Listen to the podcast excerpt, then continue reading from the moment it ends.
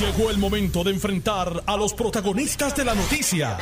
Esto es el podcast de En Caliente con Carmen Jovet. Muy buenas tardes, gracias por la sintonía.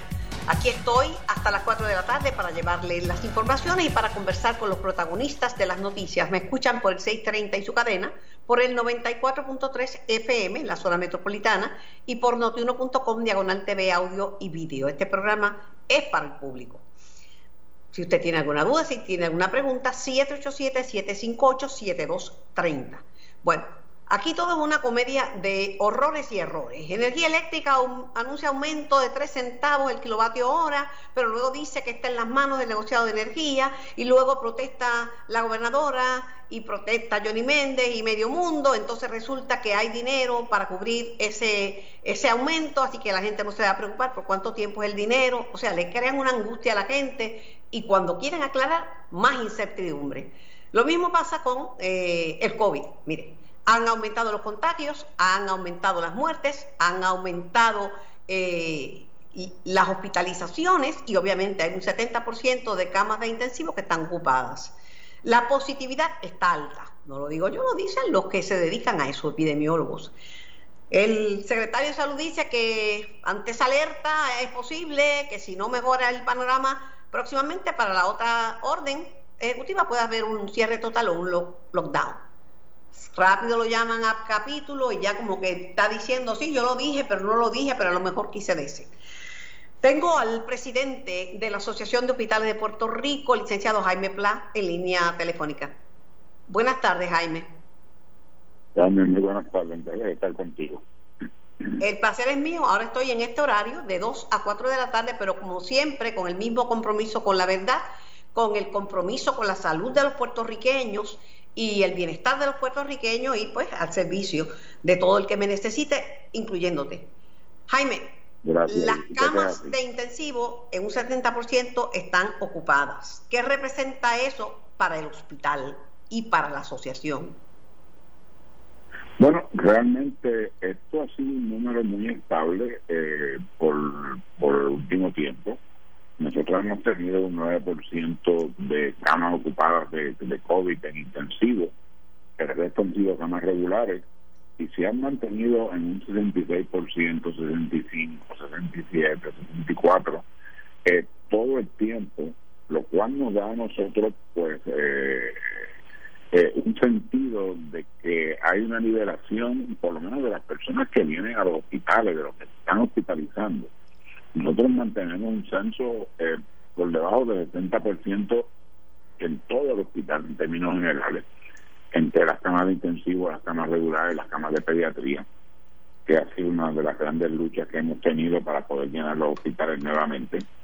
Así que eh, nosotros entendemos que en este momento los hospitales pueden responder a cualquier situación que venga que realmente no se ha mostrado en los casos de hospitalizaciones en ningún momento en esta pandemia. Pero los, los epidemiólogos nos han dicho, y no uno, hasta el doctor Daniel Colón de Yale, que ahora acaban de hacer un acuerdo, el Departamento de Salud, con ese fideicomiso de ciencia eh, que son científicos puertorriqueños, muchos de ellos están en universidades de los Estados Unidos. Eh, la positividad ha estado más alta que en Estados Unidos. Y la gente dice, no, pero si allá hay más contagios, más números. No, no, es que se mide por población. Y una positividad por encima del 3 eh, ya es alta para Puerto Rico y hemos estado en 10 y hemos estado en 12. Y eso no ha variado mucho en las últimas semanas, como no ha variado el número de, de contagios. El día de septiembre, Jaime, cerca de 700 personas se contagiaron en un solo día. Eso es un récord para Puerto Rico. A lo mejor me dicen, ah, no, pero en, en Argentina se contagiaban mil diarios. Sí, estamos hablando de, de, nuestra realidad isleña y del tamaño de Puerto Rico, 700 contagios un día, de la misma manera que el propio Departamento de Salud anuncia que en un día fallecieron, en una semana, un día fallecieron 18 personas, esa es la semana pasada, y en la semana 41. Tú sabes, eso nos da un indicio de que no tenemos la pandemia bajo control, Jaime. No, yo estoy de acuerdo contigo. La parte que yo he estado mencionándote es la parte de la estabilidad ciudadana. Yo creo que ha habido un contagio alto en Puerto Rico. Me da la impresión que hay mucha gente asintomática y muchas personas que han tenido y mucha gente inteligente y joven y saludable que dice no eso yo lo paso tipo Trump eso lo paso yo como como un catarro me va a dar pero de eso, yo yo no me voy a morir de eso claro tú no pero a lo mejor la madre tuya el padre tuya la abuela y el abuelo se, se lo lleva se lo lleva a la muerte Claro, porque cuando tú ves la, el perfil de las personas que mueren, eh, todos están por encima de los sesenta y pico de años. Sí, sí, eso, mira, eso no, habrá uno de 24 que desafortunadamente fallezca porque haya tenido unas condiciones, ¿verdad?, eh, de salud que, lo pusieron en desventaja. Habrá alguien de 40, pero si tú miras, Jaime, son de, yo miro porque ya yo ya yo tengo esa edad, yo miro cuántos pasan de 60 y son la inmensa mayoría, tú sabes, que tenemos que coger esto en serio. El barómetro de cuántas camas están de, hospital están disponibles y de cuántos cuántas camas de intensivo están disponibles, cuántos ventiladores hay, es un barómetro. Un barómetro que tenemos que fijarnos mucho, pero también están los otros, positividad, contagio, muerte. Yo creo, yo creo que realmente eh, nosotros estamos teniendo unos números muy estables en, estamos teniendo unos números muy estables, sin embargo, en el área de hospitalización, pero sin embargo en las áreas de contagio, pues estamos teniendo unos números sumamente altos. Y lamentablemente que los que se contagian, eh, hay un lío con las pruebas. Mira, mi sobrina se hizo una prueba porque en su trabajo se la requerían. No aparecieron y pasaron dos semanas y no aparecía la prueba, el resultado. La volvieron a hacer y se perdió la prueba. A la tercera tardaron seis días en entregarlo. Mira, esas pruebas ya no tienen ningún valor, ¿tú sabes por qué? Porque una prueba que sea más vieja de 72 horas es vieja. Eso es parte del acuerdo con la universidad, con el Fideicomiso de Ciencia, a ver si consiguen estas pruebas que hay, que no son las serológicas, son pruebas con, con cierto grado de, certeza, no que te dan falsos positivos y, falsos negativos como loco, pero que, se, que puedan tener los resultados a tiempo, porque en dos semanas tú esperando una prueba en tres semanas y eso no tiene ningún valor. Jaime, no tiene valor. Sí, eso es así y yo, creo que ha habido mucho ha habido mucha información en estos días de pruebas que están sumamente atrasadas. Sí, entonces hay pruebas, el, mundo se movió, hay unas pruebas de saliva que son prácticamente inmediatas y dan un 90 y pico, 93% de certeza para saber de primera entrada y después te puedes repetir, puedes hacer la, la, la molecular, y, pero no puede ser 15 días. No, en ese tiempo tú contagias a media humanidad. Pues Jaime, me alegro que esté todo bien y tienen materiales de protección y todo en el hospital para el personal, mascarillas, batas, guantes, todo. Estamos todos, los hospitales están al día, están comprando su equipo de protección personal y yo creo que eh, eh, han aprendido muy bien a cuidar a los empleados y a los pacientes. Gracias Jaime por tu tiempo, por tu disponibilidad y me reitero como de costumbre a tus órdenes. Estamos igualmente, Carmen, te lo agradecemos Gracias. El licenciado Jaime la presidente de la Asociación de Hospitales. Tengo al presidente del Colegio Médico Cirujano de Puerto Rico, doctor Víctor Ramos. Víctor, buenas tardes.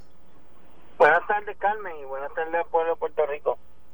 Este es mi nuevo radio de 2 a 4 de la tarde y lo pongo como de costumbre a tu disposición. Gracias. Bueno, dame tú la lectura. Primero dicen que la cosa está terrible, que bueno, ahora la gobernadora dice que la culpa es de los puertorriqueños, que si se cierra o no está en manos de puertorriqueños. Parte, parte, porque nosotros los ciudadanos tenemos que hacer nuestra parte, pero el gobierno tiene que facilitar eh, las pruebas y tiene que testar los resultados pronto y el gobierno también tiene que, que rastrear casos y ver dónde están los brotes, no todo es la ciudadanía. Sí, pero la, la realidad es que en Puerto Rico, excepto un periodo de tres, cuatro semanas que hubo el hecho de los reactivos, se hacen eh, 4.800 y se llevan a hacer 6.000 pruebas al día por, mes por meses, pero por lo menos 4.500 a 4.800 diarias se hacen. El rastreo está mucho mejor. A mí me preocupa del rastreo que se, hay dos municipios que insisten en no entrar eh, que son San, Juan, y Morovi. San Juan es uno de ellos. San Juan y Morovi, pero San Juan es el, el, centro de los contagios. O sea, no, no veo la razón por la que no tengamos un sistema integrado y que los dos municipios que faltan no no no entren al a, sobre ese particular con Javier Hernández, alcalde de Villalba, que él es pionero de los rastreos. De hecho, él inició primero que nadie un programa de rastreo en su municipio y con su epidemióloga se comunicó con salud y facilitó que aquí no se estaba rastreando nada. Aquí no se, mira, el tema de lo que tardan las pruebas me lo pudo reconocer el propio el propio este el propio doctor González, porque hay dos sistemas. Si tú tienes un paciente hospitalizado, obviamente esas pruebas van a llegar primero pero no necesariamente eh, a todo el mundo. Yo tengo gente que le ha tardado tres semanas la, la eh, llega la prueba y a otra gente que nunca le ha llegado. Sí, no, definitivamente el, el hecho de la tardanza que yo creo que se tenía se tenía que, que resolver porque eso afecta no solo el asunto de la toma de decisiones para la orden ejecutiva, afecta a la persona que se hizo la prueba, ¿verdad? Porque por algo se la hizo y, y, afecta al sistema de rastreo, porque la idea, sobre todo los asintomáticos, es identificarlo para entonces rastrear a los demás y, y poder y, y poder determinar. Ahora mismo cuando hablamos de rastreo, la subieron antes que hubiera el sistema municipal habían solo como 30 personas en salud, ahora hay casi 600, o sea que hay que Pero esperamos mucho, Víctor, esperamos mucho esto van seis meses de la pandemia y estamos peor que cuando comenzó. Debíamos haber superado muchas etapas. La ciudadanía también tiene una parte que hacer y hay un anuncio de salud que es muy bueno, que es un, familiar que viene de Orlando y trae muchos regalos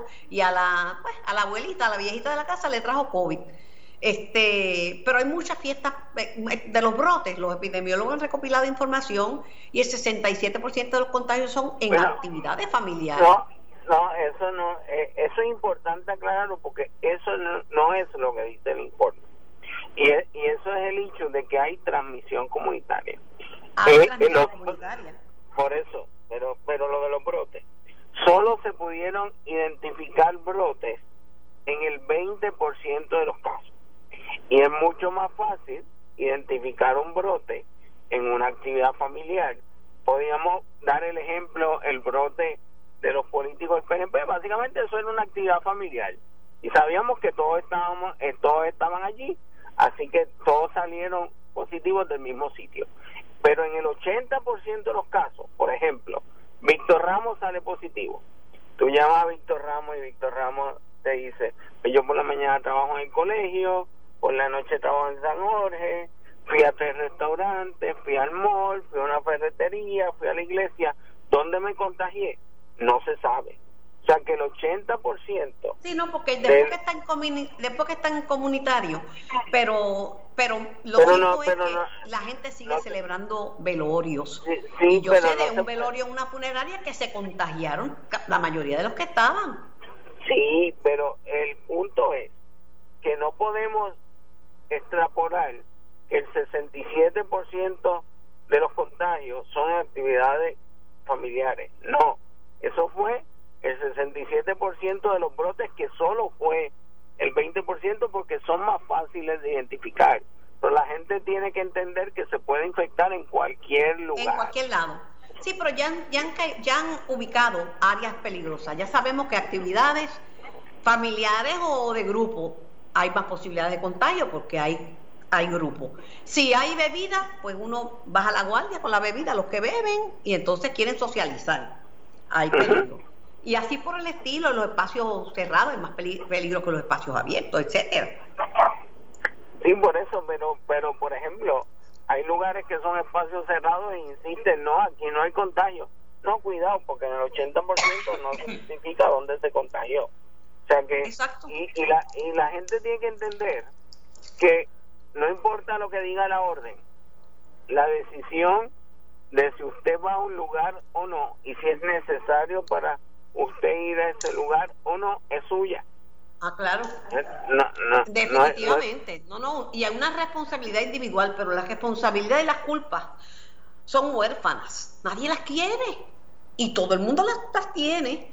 Y es más fácil resolver, eh, es más fácil poner una excusa que resolver un problema. Te digo más, Víctor, y estoy bien preocupada, ¿sabes? Estoy bien preocupada esto requiere de un civismo y de una conciencia social bien grande, porque el hecho de que una persona se sienta bien, ah, yo he estado jangueando, mira, yo he ido aquí, yo he ido acá, yo voy a, todos lados, yo me siento libre y no me ha pasado nada. No significa que no esté asintomático y haya contagiado a su paso un montón de gente. Y, y a cualquiera le puede tocar COVID severo, no importa su edad y no, y no importa que tenga condiciones o no. Parte, muchos de los jóvenes que se nos han muerto en Puerto Rico y en el mundo, eh, no tenían condiciones, aunque sí la mayoría tenían condiciones. Hemos tenido en, en Puerto Rico, por lo menos, yo conozco varios casos de jóvenes que fallecieron, eh, entre menores de 30 años, que no tenían condiciones persistentes. O sea, que a cualquiera le puede dar severo. Pero si miras los números y las edades de los muertos en Puerto Rico, que son casi 700, la mayoría son adultos mayores. Sí, pero esta es una ruleta rusa. Tú nunca sabes a cuál le va a dar COVID severo. Ah, no. No, no, importa, no importa. No hay forma, eso no lo sabe. Y ni a cuál le va a dar una pulmonía más severa que la otra. Son tantas las variables. Pero de que la población de adultos mayores es una población vulnerable, yo creo que eso lo debemos estipular. Lo debemos estipular porque está en Estados Unidos la cantidad de muertes, ahora mismo, la cantidad de, personas que, que simplemente con la vejez vienen muchas cosas. Aparte sí, de que pero mi, mi, mi, punto a los jóvenes es que no asuman. Que no asuman. Que porque usted es joven, no le va a tocar eh, la enfermedad severa porque no sabemos a quién le va a dar severo. Tienes, tienes toda la razón, pero mira, mi, mi oficio es traer ejemplos. Yo entrevisté a Omar Negrón, joven que fue secretario general del Partido No Progresista, saludable, este, jamás pensó que se iba a contagiar con COVID, pensó que si él se contagiaba, pues que lo iba a pasar más o menos, terminó en intensivo. Y ese testimonio yo espero, ¿verdad? Que los jóvenes, pero, pero los veo en la calle sin mascarilla y los veo jangueando, quieren vivir, digo, vivir, pero lo que pasa es que el vivir de ellos puede significar que otro muera. O ellos mismos, como tú dices. Sí, definitivamente. Vamos a ver qué pasa. ¿Tú crees que van a cerrar? Bueno, yo, yo no creo que vayan, volvamos al lockdown de marzo. La realidad es que no hay las ayudas que habían en marzo. La economía se ha afectado severamente. Sectores que ahora cierre, probablemente la gente va a pasarla de verdad. No, y el que cierra ahora comerciante no vuelve a abrir más, ¿sabes? Así que, así que, que, que, que si no se puede volver a un lockdown de marzo, pues usted tiene que mantener las medidas, pero siempre la gente tiene que entender que, que los hospitales tengan capacidad ahora, no necesariamente quiere decir que en dos semanas tengan. Los sitios que se colapsaron el sistema colapsaron en dos semanas. O sea que la posibilidad de que pase cualquier cosa siempre está ahí. Por eso yo siempre digo al día de hoy. Víctor, gracias por tu tiempo, gracias por tu participación. Yo voy a la pausa y regreso con más de En Caliente. Estás escuchando el podcast de En Caliente con Carmen Jovet de Noti1630. Así mismo es, aquí estoy, como todos los días, de lunes a viernes, para llevarles informaciones. Vamos a hablar de energía eléctrica. Tengo al ingeniero Tomás Torres, eh, representante nuestro de la Junta de Gobierno, eh, vía telefónica. Saludos, Tomás, buenas tardes. Se me fue de línea. Lo llamamos de nuevo pero es para preguntarle precisamente de eso que ha pasado.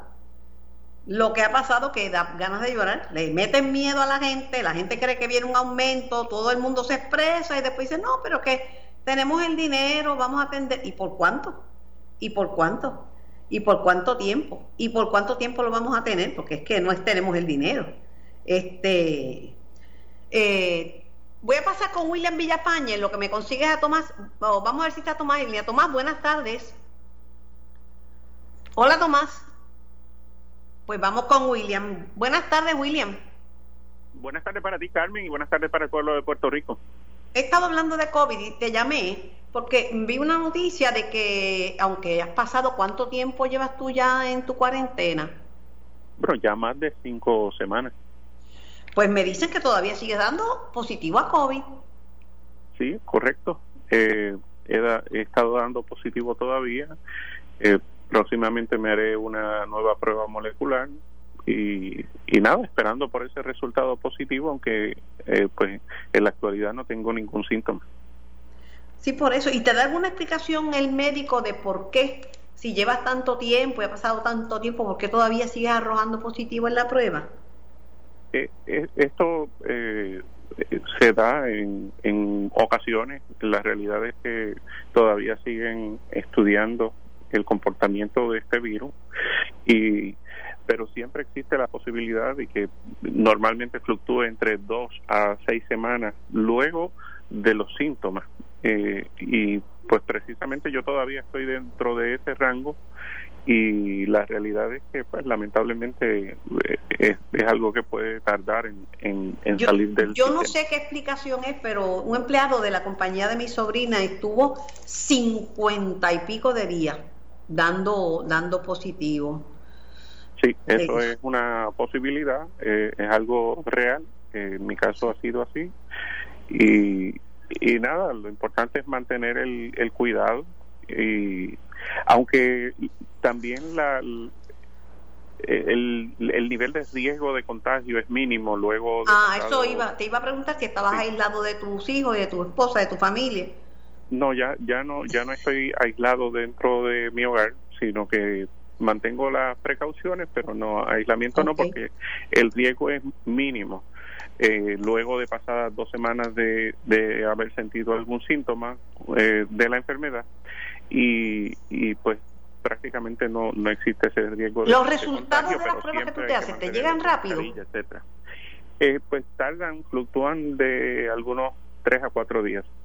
Contra bendito, pues entonces hay que ser senador del pueblo de Puerto Rico. Yo voy a postularme en las próximas elecciones, porque mira, hay gente que la- tardan tres semanas. Cuando llega la prueba ya no tiene ningún valor. Esto, Sí, bueno, va, va a haber un proyecto para agilizarlo. Yo espero que con la suma de las mentes del grupo del Fideicomiso de Ciencia, que son un grupo de científicos puertorriqueños que están en todas partes del mundo, principalmente en los Estados Unidos, porque las pruebas son para rápido. Y ya hay Bueno, esa por lo menos- tecnología, William. por lo menos en los eh, en los laboratorios que yo he ido, que ya han sido varios, eh, yo no he pedido eh, que me traten diferente a nadie y No, no, te lo digo en broma, pero la verdad que tiempo. no. El propio secretario de salud dijo que iba a llamar a los laboratorios Quest y a unos cuantos laboratorios porque están tardando tres semanas. Eso lo admitió. Yo lo había vivido pues, no, anecdóticamente, no debe ocurrir. pero lo admitió el secretario de salud, William. Eh, dudo Te- mucho que y no cojan miedo que no me voy a postular para sacar más votos que tú. Yo no voy a hacer eso, no tengo planes de postularme. Así que no. ah no tú sabes que Era un haces. chiste, tú sabes que no me voy a postular. Bueno, pues Este- me alegro, William, que estés bien dentro de las circunstancias. Llamaba para, pues, para aprender un poquito del COVID, porque este enemigo potente y, y, y además de potente invisible, pues cada día aprendo un, un poquito. Cada día aprendo Claro un sí. poquito más. claro que Te sí, deseo, claro te deseo que estés bien. muchas gracias Carmen y bendiciones para todos Igual, cogiste el vellón, Ana María, el velloncito de cinco, qué barbaridad. Tengo a Tomás Torres, nuestro representante de la Junta de Gobierno de Autoridad Eléctrica. Buenas tardes, Tomás. Saludos, Carmen, a ti y al público que nos escucha en la tarde de hoy, miércoles. Espero que estés bien, ¿sabes? Y hoy es jueves, estás un día atrasado, Tomás. Estoy un día atrasado, hoy es jueves, jueves 24 de septiembre. Mira, Tomás, eh, estás bien, ¿verdad? Sí, gracias a Dios, todo bien. Me alegro. Hay que cuidarse, ¿sabes? Que las piezas tuyas ya no vienen y esto no es un vellón. Esas piezas, no, eso no es un vellón, ya esas piezas no salen. Eh, Tomás, eh, esto a mí, yo no sé si echarme a reír o a llorar, porque esta es una comedia de horror y de error. Primero anuncian que viene un aumento de 3 centavos el kilovatio hora. Protesta hasta la madre de los tomates, la gobernadora y, y el presidente de la Cámara y el otro por allá y el otro acullá y todo el mundo protestando. De momento, pues dice la autoridad, no, lo vamos a dejar en las manos del negociado de energía. Y aparece uno que dice, no, pero es que el, tenemos el dinero. Oh, sí, tenemos el- la gobernadora sale, no, y el dinero para cubrir. el- ¿Qué, qué, ¿Qué relajo es ese de crearle una angustia a la gente? ¿Y por cuánto tiempo tienen el dinero? Dame tu opinión, porque yo a mí me ha parecido esto una falta de respeto al país. No, e- eso mismo es, Carmen, una, una falta de respeto al país. Entiendo que es inintencional, que no hubo una intención, pero sí hay una falta de, de, de capacidades que hay que desarrollar intensamente. No, hay una falta eh, o hay una conexión perfecta entre la boca y la pata. Definitivamente. y meten la pata. No, déjame decirte algo muy importante. Con el precio en el barril de petróleo actualmente a 42 dólares, este aumento que es para ajuste por costo de combustible es, totalmente eh, inadecuado, innecesario, fuera de lugar y no es justificable. No, no, ahora, pero en verdad tienen hay algo, Carmen. ¿Y por cuánto tiempo tienen el dinero? Sí hay algo, Carmen, que es igualmente importante, que tiene que ver con, con eh, eh, buenos manejos y, y, desarrollo de, de una buena gerencia en la Autoridad de Energía Eléctrica. Esto tiene que ver, Carmen, con lo siguiente. La unidad 5 y 6 de Costa Sur, cuando hubo los terremotos en el sur de Puerto Rico, salieron de servicio. Eh, no sé si recuerdas que yo fui a la Central Costa Sur. Me acuerdo, yo creo que yo te eh, entrevisté eh, para, esa, para esa época. tomaron represalias con las personas que me recibieron, algunos fueron trasladados a otro sitio después, dada nuestra insistencia, fueron devueltos a sus posiciones. De hecho, uno de ellos se, se retiró ya, que es el, el, el, buen ingeniero y buen amigo eh, fue jefe eh, de la Central Costa Sur, que eh, se retiró en estos días luego de, pasar eh, toda, toda esta situación. Y lo castigaron. El pueblo de Puerto Rico debe estar en deuda con él, porque ese señor dio la cara, puso su posición a riesgo para que la Central Costa Sur se pudiera reparar eventualmente, al igual que otras personas en, en, en ahí en operaciones en la Central Costa Sur. Pues luego de ese episodio tétrico en la historia de la Autoridad de Energía Eléctrica, eh, eh, se convence la Junta de, Directores por, por, mis acciones, vamos todos a la Central Costa Sur, se decide comenzar un trabajo para mover la gerencia de la Autoridad de Energía Eléctrica hacia comenzar a restaurar Costa Sur y se comienza tardíamente en abril. La unidad 5, que fue la primera que estuvo reparada, se logró reparar ya para el 29 o 30 de julio y entró en línea eh, de manera constante a partir de los primeros días de agosto. Quiere decir que todos esos meses esas unidades estuvieron fuera de servicio y todavía las 6 está fuera de servicio. Se utilizaron para generar energía en tu hogar y en mi hogar para tener las luces encendidas. Unidades que consumían diésel, lo que se llama unidades pico carísimas. Ese es el problema, Carmen. No es Pero te quiero, te quiero corregir en algo. En mi hogar no. Yo funciono con energía solar. Yo vivo de energía solar y gracias a Dios que hice ese cambio porque yo no voy a estar en esos vaivenes. Por eso sufro cada vez que le aumentan, porque le están aumentando, este Tomás, una luz que no tienen. Aquí la luz se va todos los días. Anuncian que va a haber inundaciones y se va la luz con el anuncio. correcto, Carmen.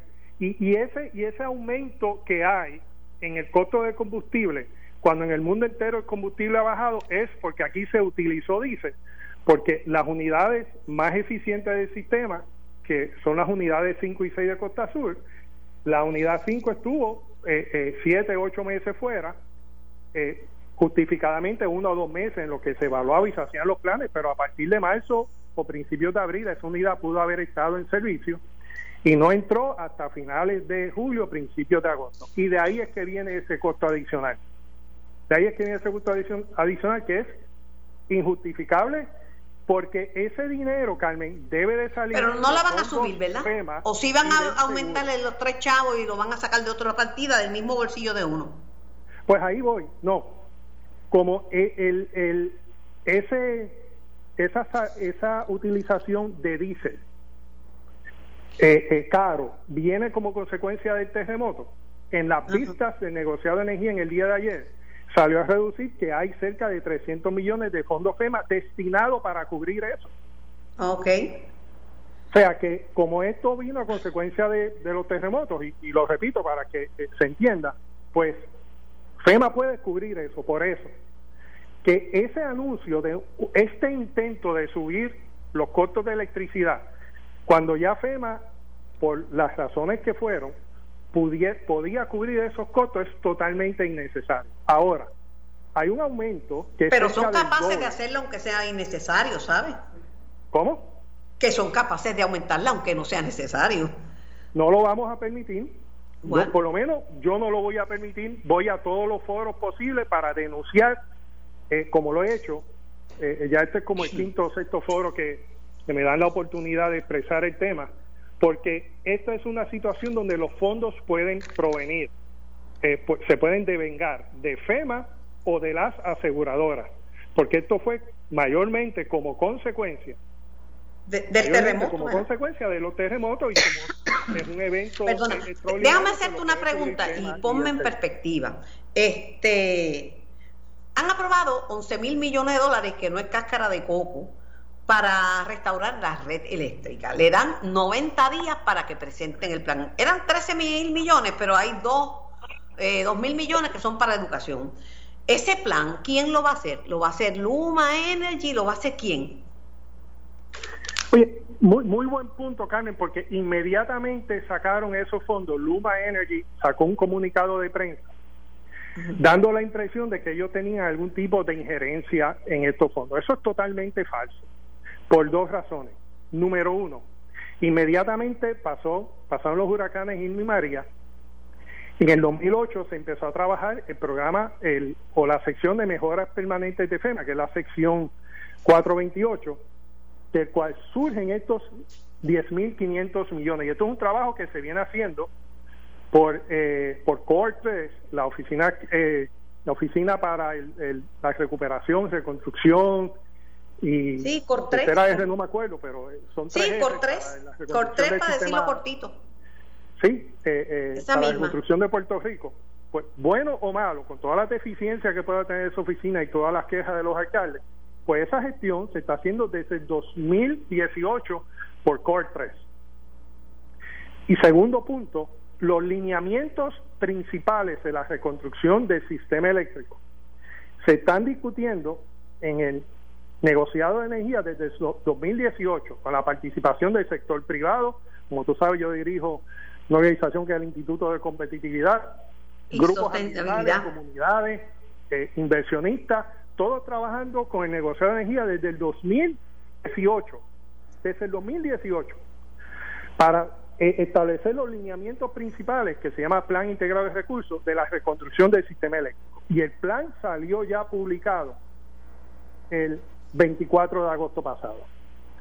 O sea que ya están los lineamientos principales del plan, que se basa primordialmente en energías renovables, en alta energía distribuida, que es lo que tú tienes en tu casa y muchos amigos, perdón, también tienen en sus hogares, que es energía que se produce por nosotros los consumidores. Esas son las bases principales, más eficiencia energética, más eh, programas de manejo a la demanda, baterías, plantas virtuales, que eso es un concepto que envuelve el agregado de todas las personas que tienen almacenamiento y producción de energía solar en sus hogares. Todo eso se incluye en ese plan. Más Ahora, es bien importante. Tengo que hacerte una pregunta y tengo que hacer una pregunta de un radio escucha, Tomás. Tengo que interrumpirte porque sé que tengo que irme a la pausa en un minuto. Eh, la Autoridad de Energía Eléctrica le debe casi 600 millones de dólares en aportaciones corrientes al sistema de retiro. ¿Tú podrías decirle, para beneficio de los que escuchan, cuándo van a pagar esa deuda millonaria? Pues es, esa precisamente, eh, Carmen, en nuestra mayor eh, reclamo a la Autoridad de Energía Eléctrica que debe de retirar inmediatamente el plan de reestructuración de deuda que no solamente eh, afecta grandemente a los pensionados, sino que nos aumenta la luz 5 centavos porque depende para darle una vida artificial a plan de retiro y a la misma Autoridad de Energía Eléctrica unos aumentos que empiezan en un 20% y suben hasta un 45%. O sea que ese plan de reestructuración debe ser inmediatamente retirado para que la autoridad pueda ser verdaderamente transformada y reestructurada en sus finanzas para tener un buen sistema de retiro, porque ahora mismo la autoridad debe cerca de 18 mil millones de dólares y no puede pagar prácticamente sus obligaciones. Y esa es la consecuencia de no tener un plan sostenible de reestructuración de deuda. Te agradezco tu tiempo y sé que los amigos pensionados que están bien preocupados con su situación también te agradecen. Eh, la contestación. Tomás, estoy siempre a las órdenes. Recuerda, ahora el nuevo horario es de 2 a 4 de la tarde por Noti1. Siempre con el mismo compromiso con nuestra gente y compromiso con la verdad. Esto fue el podcast de En Caliente con Carmen Jovet de Noti1630. Dale play a tu podcast favorito a través de Apple Podcasts, Spotify, Google Podcasts, Stitcher y notiuno.com.